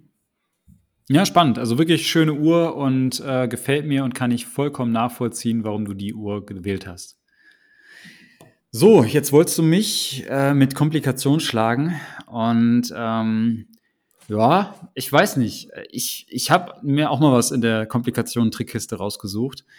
Und zwar, ähm, jetzt muss ich ein bisschen ausholen. Ähm, das ist jetzt eine Marke, die wahrscheinlich, ich würde behaupten, 90 bis 99 Prozent aller Zuhörer nicht kennen. Ähm, ich bin ja großer Fan von so Independent Watchmakern, kleinen Indie-Brands und sowas. Das ist ja voll mein Ding. Ich stehe ja da absolut drauf. Und ich finde ja so, dass dieses Thema so, so Handwerkskunst und Liebe fürs Detail in ganz kleinen Stückzahlen, sowas begeistert mich irgendwie. Und tatsächlich ist das eine Marke, ähm, auf die bin ich vor, war ich mal so, innerhalb des letzten halben Jahres über Instagram aufmerksam geworden. Und zwar ist die Marke Vicenterra, äh, also Vicenterra mit Doppel-R am Ende äh, geschrieben. Und das ist äh, im Grunde mehr oder minder ein Ein-Mann-Unternehmen. Und zwar dahinter steckt der, der Vincent, ähm, oder auf eigentlich sehr französischsprachig und heißt Vincent, Vincent Blanc. Ähm, das ist ein ganz netter Typ. Ähm, der hat sich so vor, weiß ich nicht, 10, 15 Jahren irgendwann selbstständig gemacht und hat seine eigene Uhrenmarke aufgebaut. Ähm, der kommt eigentlich auch gar nicht aus der Uhrmacherei, der hat was ganz anderes gemacht, aber irgendwie Uhren halt Leidenschaft. Dann hat er angefangen, irgendwelche äh, Uhren selbst zu entwickeln und zu designen und was am Ende rauskam, ist jetzt unter anderem das Modell, was ich jetzt heute gewählt habe, und zwar die Tycho Brahe ähm, in, in Blau. Tycho Brahe, ganz kurz zum Namen, das klingt jetzt erstmal komisch, war ein dänischer Astronom im 16. Jahrhundert und das war so in seiner Zeit wirklich ein revolutionärer Typ. Das war so ein bisschen so ein Rockstar. Also der hat äh, wirklich auch crazy Sachen gemacht und irgendwie auch so einen sehr exzentrischen Lebensstil gepflegt damals, aber der war auch wohl wissenschaftlich sehr gut und hat äh, für seine damalige Zeit sehr viel so mitgeprägt, was Astronomie und sowas anbelangt. Und nachdem ist halt letztlich diese Uhr jetzt hier benannt. Ähm, das ist eine, ähm, ja, eine 42,8 Millimeter Uhr aus Titan, also kein Edelstahl, ist aber so poliertes Titan, also sieht auf den ersten Blick aus wie Edelstahl, aber wenn sie im Handgelenk hat oder auch in der Hand hält, ist sie unglaublich leicht.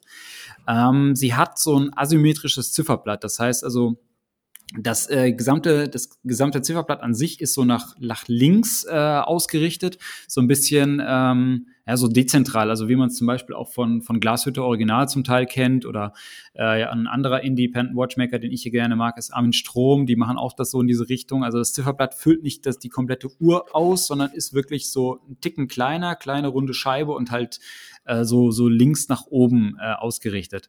Das ist ein äh, blaues Zifferblatt in dem Fall, gibt es auch in schwarz, aber auch noch ähm, mit Stunde, Minute, Sekunde und Datum. Ähm, ganz spannend bei der Uhr ist, die Indizes äh, sind in Weißgold, beziehungsweise es gibt eine Variante mit Weißgold-Indizes und eine Variante mit nur aufgedruckten Indizes. Die eine Variante ist ein Ticken, ein paar hundert Euro teurer als die andere. Wahrscheinlich müssen wir jetzt die Variante ohne die äh, Weißgold-Indizes nehmen, weil wir sonst in eine Preiskategorie knapp über 5000 Euro kommen. Ähm, aber zumindest äh, die, die Zeiger zum Beispiel sind ähm, rodiert. Ähm, es gibt auch unten dann so, so einen kleinen Inde Index, der ist auf jeden Fall mit Weißgold, auch bei beiden Varianten. Und so ein bisschen das Highlight bei dieser Uhr ist, wenn man sich das anschaut, die Krone ist letztlich auf der 14 Uhr oder auf der 2 Uhr Position und es gibt dann aber noch einen zweiten Drücker an dieser Uhr und der ist auf der 5 Uhr Position. Und da fragt man sich erstmal, für was ist der? Und wenn man sich das Zifferblatt anschaut, dann, dann wird man relativ schnell feststellen, wofür der eigentlich ist. Und zwar ist unter der 5 Uhr, also zwischen dem Zifferblatt und dem Gehäuse, weil ich hatte ja eben gesagt, das ist so ein bisschen dezentral angeordnet, ist ein kleiner Globus. Ähm, 7,5 Millimeter aus Titan mit Blau ähm, sind die Meere dort eingefärbt und in Grau oder in der Titanfarbe letztlich gehalten sind die Kontinente. Und diese kleine Erde dreht sich quasi ähm, wie die richtige Erde sich auch dreht, um hier um die eigene Achse. Und ähm, man hier, man sieht hier auf dieser Seite quasi auf der, oder bei der Uhr da unten immer, wo jetzt gerade 6 Uhr ist, wo 12 Uhr ist und wo 18 Uhr ist. Also es ist ein kleines Gimmick, kleines Feature. Man, man braucht es nicht unbedingt, aber es ist eine, eigentlich eine witzige Spielerei und es ist eine ganz coole Komplikation. Und ähm, als ich diese Uhr zum ersten Mal gesehen habe, habe ich gedacht, ich muss diese Uhr haben, weil ich fand das richtig, richtig cool.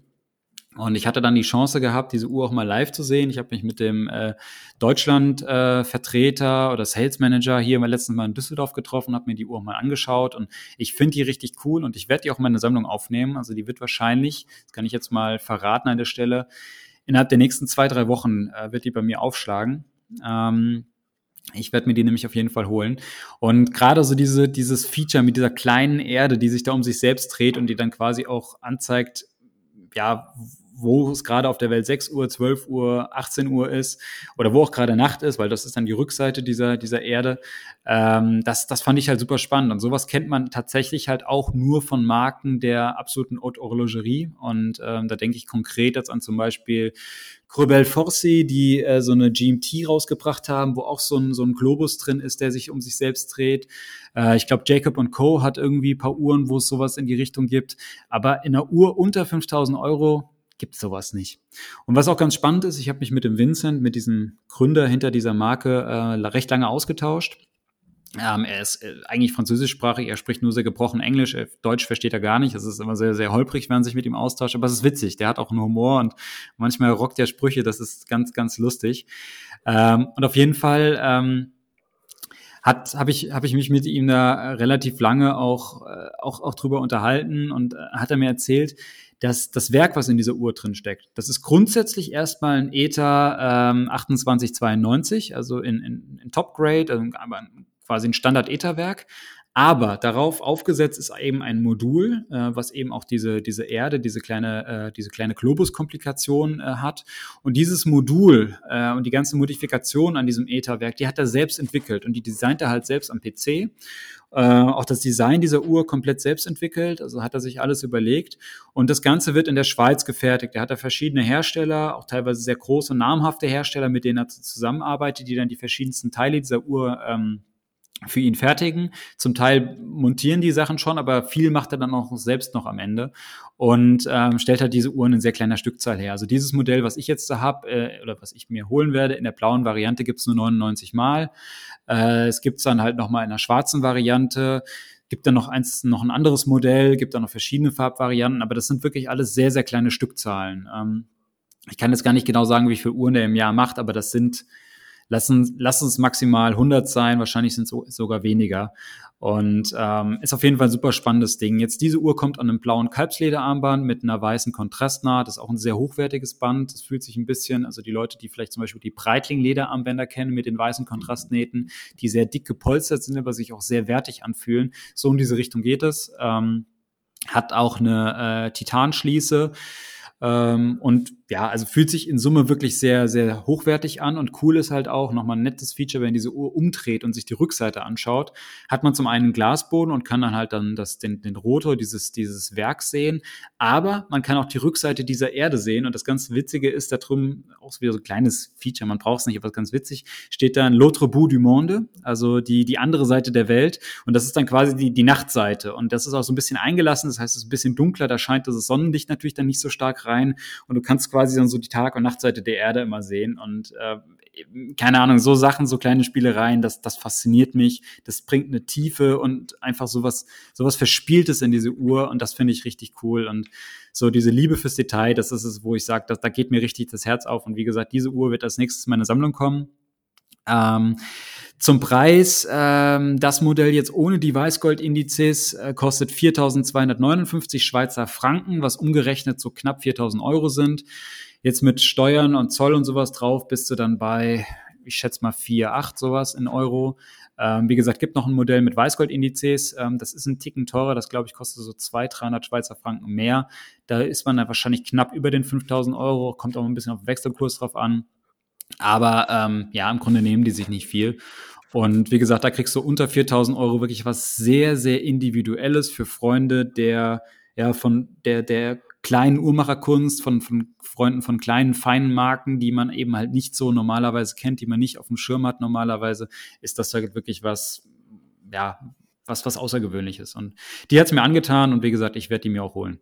Ja, Ähm, ich gehöre wahrscheinlich zu den 99 Prozent, die die Marke noch nicht kannte, bis ich die Uhr bei dir eben auf Instagram gesehen habe. Da hast du ja immer so ein bisschen die Uhr vorgestellt, weil du die ja eben ja sehr schön fandest und davon überzeugt warst. Ist definitiv etwas sehr Individuelles. Also etwas, was man kaum bekommt. Du hast schon gesagt, Jacob Co. Vibes, also Astronomia hat das ja so ähnlich, sagen wir mal, verbaut. Dann ein bisschen komplizierter natürlich, aber die Uhr kostet Klar. natürlich auch äh, ein ja, 100, wenn nicht tausendfaches, ich weiß nicht genau, wo die jetzt liegt, aber auf jeden Fall ein, auf jeden Fall wesentlich mehr. Das mhm. kann man, denke ich, sagen. Und das finde ich sehr schön, dass eine Person so eine One-Man-Show quasi sowas entwickelt hat, beziehungsweise damit so viel Herzblut da dran ist, sowas Individuelles fertigt. Und da kann man für mich dann auch in keinster Weise mehr kritisieren, dass es ein Etherwerk ist oder sonst was. Also ähm, da steckt da so viel Eigenleistung drin, so eine geringe Stückzahl dass das absolut anzuerkennen ist, dass das dann auch noch eben zu einem so günstigen Preis ähm, verkauft wird. Also günstig muss man natürlich wieder in Relation setzen. Jemand, der äh, sich für 100 Euro eine Uhr kauft, der wird sagen, hast du eine Pfeile im Kopf, wenn du dir 5000 Euro für eine Uhr ausgibst. Aber für das, was man da geboten bekommt, wirklich was Individuelles. Ich denke, die Uhr wirst du kein zweites Mal auf der Straße sehen, wenn du damit rumläufst. Ähm, ist das definitiv ein sehr fairer Preis. Und ist natürlich jetzt nicht so cool wie eine Weltzeituhr. Äh, das muss ich ganz ehrlich sagen. Ähm, da geht der, der Punkt definitiv auch an Nummers. Aber Nein, Spaß beiseite. Ich denke, das ist einfach ja sehr subjektiv die Entscheidung, die man dann trifft. Was möchte man, worauf legt man mehr Wert bei der Uhr, was gefällt einem einfach letztendlich auch besser, weil ich denke, bei keiner Uhr kannst du äh, über die Qualität urteilen, beziehungsweise ja die Entscheidung nur aufgrund der Verarbeitungsqualität treffen, weil die wird bei beiden ähm, auf einem ähnlich hohen Niveau sein. Ähm, und so gesehen hat man ja auch eine, eine ja, Weltzeituhr, wenn man dann den, den Mond, äh, die, die Erdkugel ausbaut und dann noch so Stundenschritte drauf einmalt, ähm, dann kann man ja anhand, äh, dadurch, dass eben 6 Uhr abends und 6 Uhr nachts eingezeigt sind, äh, angezeigt werden, ja das rein theoretisch auch überschlagen. Aber ja, sind wir mal ganz ehrlich, eine Weltzeituhr braucht man nicht. ist einfach nice to have. Die, die meisten Leute gucken ins Handy, wenn sie wissen wollen, wie spät es in Los Angeles ist.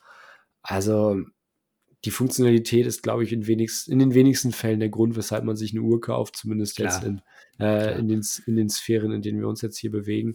Also ich denke, wir haben hier sehr viele, sehr, sehr schöne Uhren vorgestellt und ich hoffe auch, dass wir hier den Zuhörern ein paar neue Uhren vorstellen konnten. Du auf jeden Fall, denke ich, mit der letzten Uhr, die werden nicht viele kennen.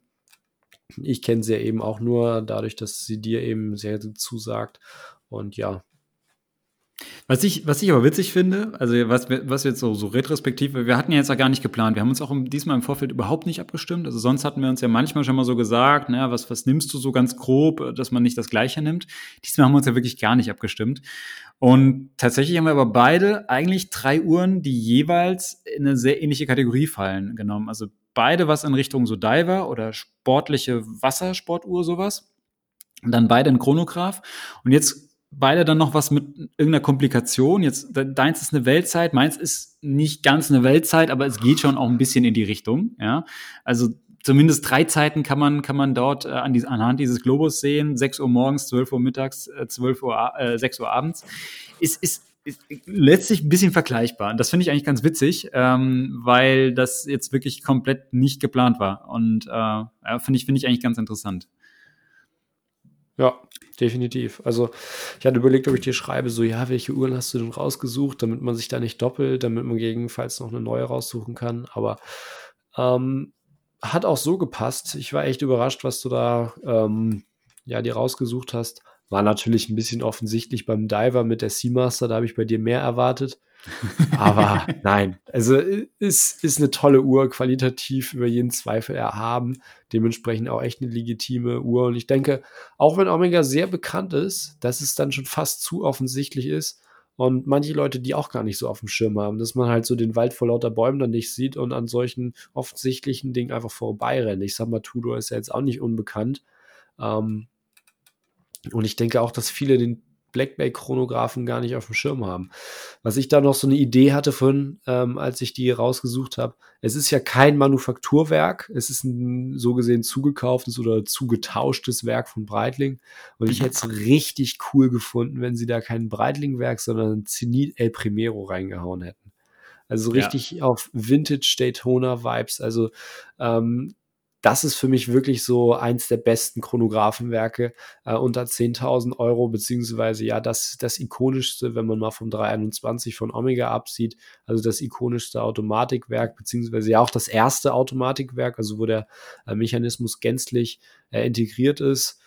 Ähm, gibt natürlich dann auch ein paar Leute, die sagen, Psycho war früher da, aber die Diskussion wollen wir jetzt nicht anfangen. Ähm, das wäre richtig cool gewesen, wenn sie das Werk da auch drin verbaut hätten und einfach so dieses, diesen Vintage-Vibe, den sie ja aufgreifen, also im Prinzip das machen, was Rolex vor 30 Jahren gemacht hat. Und wenn sie das dann halt richtig durchgezogen hätten und dann da einfach ein Zenit El Primero-Werk reingehauen hätten.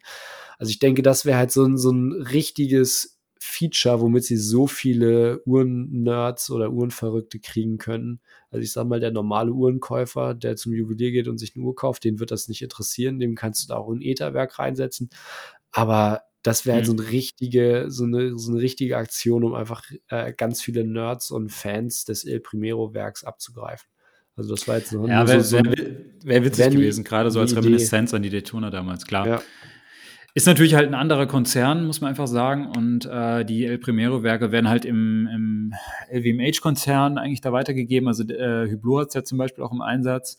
Und ich glaube, die werden das einfach nicht gerne nach, nach außen geben. Aber ähm, ja, das ist aber, es ist schon, stimmt schon, wäre wär witzig gewesen. Trotzdem ja. glaube ich, macht man mit dem Breitling B01 da nichts verkehrt. Ja. Nee, das auf keinen Fall. Wäre halt einfach nur so als, als, als Erinnerung an die eigene Geschichte cool. Ja, Lukas, ähm, ich glaube, dann sind wir soweit durch. Ich habe jetzt von meiner Seite aus nicht mehr viel. Ich fand es spannend. Äh, ich fand es sehr, sehr interessant ähm, zu sehen, mit was du hier auftauchst heute. Ich habe was ganz anderes erwartet. Ich hatte auf jeden Fall mit der Black Bay 58 gerechnet ähm, und war sehr überrascht, dass du was auch mit einer Breitling kamst. Also fand ich jetzt richtig cool. Und also insofern war es auch für mich jetzt wieder bereichernd. Und ich muss sagen, mir persönlich macht diese Kategorie oder macht dieses, dieses, dieses Thema eigentlich letztlich sehr, sehr viel Spaß, weil ich sagen muss, ich finde das immer wieder cool, sich mal so zu, bis zu einem gewissen Preis irgendwelche Uhren rauszusuchen und mal zu überlegen, was würde ich da wirklich kaufen. Ähm, und dann natürlich auch mal zu sehen, was, mit was du dann eigentlich um die Ecke kommst, äh, weil das sind dann oftmals ganz andere Sachen, die ich zum Beispiel nie auf dem Schirm hätte. Zum, witzigerweise die Nomos, die kenne kenn ich und habe die auch schon ein paar Mal mir angeschaut, aber ich hätte sie mir jetzt nie eingefallen. Ja? Äh, deshalb auch wieder cool, dass du mir die jetzt nochmal so in Erinnerung gerufen hast. Und ja, also wie gesagt, von meiner Seite aus ähm, fand ich, hat es mir Spaß gemacht und ich bin auch dafür, dass wir nächstes Mal sowas machen sollten, so eine Drei-Uhren-Sammlung unter Preis X. Ob das dann 5000 sind oder wie auch immer, können wir drüber reden, aber da hätte ich auf jeden Fall auch Bock drauf. Ja, machen wir definitiv. Breitling war für mich eigentlich recht schnell klar, weil ich war jetzt vergangene Woche mit dem Nico in Hamburg. Wir haben Rolex-Neuheiten geguckt und da hatte ich auch noch eine Breitling in der Hand. Breitling Top Time Chronograph, die Neuauflage. Und die wollte ich eigentlich mit reinnehmen. Dann ist, ist mir aber aufgefallen, ähm, dass das ähm, ja eine Limited Edition ist und dementsprechend ja nur noch begrenzt ja. verfügbar ist. Also die Uhr gab es ja, glaube ich, nur 2000 Mal. Bei manchen Juwelieren wird man sie sicherlich noch finden und im Internet kriegt man sie wahrscheinlich auch zu passablen Preisen. Aber ich wollte halt einfach nur äh, Uhren reinnehmen, die man ohne Probleme jederzeit äh, bekommen kann. Und ähm, wenn man auf Vintage Reissues Reissue wenn man auf Vintage-Neuauflagen steht, ist das definitiv auch nochmal ein Blick wert in meinen Augen. Also wenn ähm, man ja so ein bisschen auf diesen 70er Jahre Racing-Look steht, äh, ist man bei der Uhr, denke ich, voll richtig. Also man hat ja eben einen Bicompax-Chronographen und um die Totalisatoren sind ja eben noch so schwarze Dreiecke, die sich in der Mitte treffen und ist mal was anderes tolle Uhr, ist ähnlich bepreist wie die, ähm, ja, wie der Tudor Black, Bay Chronograph mit viereinhalb liegt die, glaube ich. Ähm, da dann allerdings ein ETA-Werk drin, kein B01, aber macht man, denke ich, auch nichts mit falsch. Ja. Gut. Dann haben wir es, oder? Dann würde ich von meiner Seite aus sagen, Dankeschön, äh, danke fürs Zuhören, danke, dass ihr jetzt auch schon wieder fast ja, Stunde 20 oder sowas dran geblieben seid. Ähm, wie gesagt, mir hat's hat's Spaß gemacht. Äh, schreibt uns gern auch mal im Nachgang, wenn ihr oder was was ihr unter 5000 Euro kaufen würdet an Uhren, was da so eure Favoriten sind. Auch das interessiert mich immer.